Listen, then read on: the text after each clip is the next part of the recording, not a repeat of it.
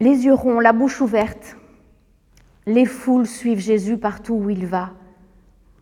Ils enregistrent les paroles qu'il dit, ces paroles comme euh, du miel, comme des perles précieuses.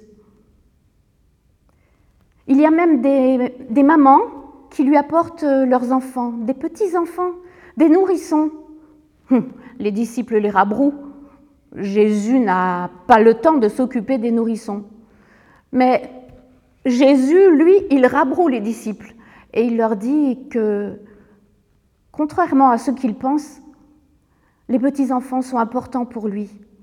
Laissez venir à moi ces petits-enfants, ne les en empêchez pas. Car euh, vous savez, le royaume des cieux est pour ceux qui leur ressemblent. Et il les prend dans ses bras et il les bénit.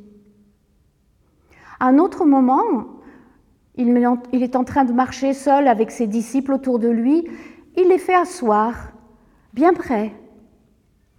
Et puis, il leur parle comme on parle à des amis intimes. Il leur dit, ce que les prophètes ont dit va s'accomplir. Le Fils de l'homme va aller à Jérusalem,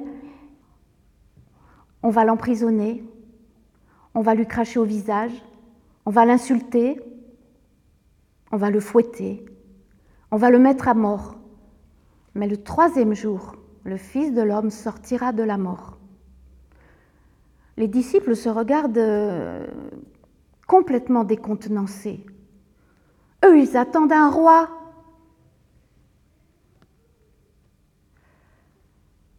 Leurs regards sont perdus et Jésus le voit. Alors il se tait et il continue à marcher.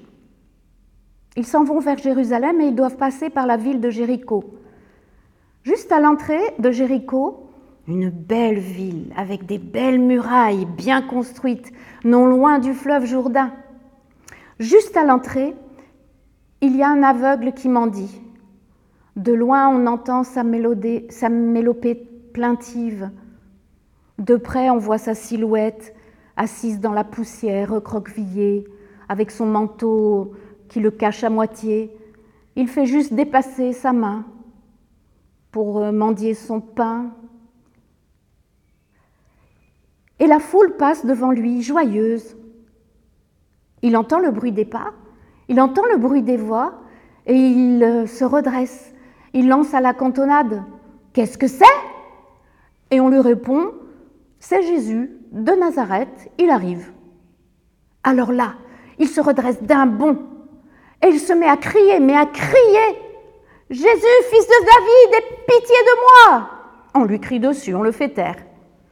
Mais lui, il braille encore plus fort Fils de David, aie pitié de moi Et bien sûr, Jésus fait arrêter tout le monde. On lui amène cet aveugle et il lui parle. Qu'est-ce que tu veux? Qu'est-ce que je peux faire pour toi? Tout simplement, l'aveugle lui répond, je voudrais bien voir comme avant. Et Jésus lui répond, Eh bien, vois, c'est ta foi qui t'a guéri. Et l'aveugle voit immédiatement, il explose de joie, il crie gloire à Dieu, et toute la foule autour d'eux de, crie et, et chante les louanges de Dieu. Et c'est en chantant et en louant Dieu que toute cette troupe entre dans la ville de Jéricho.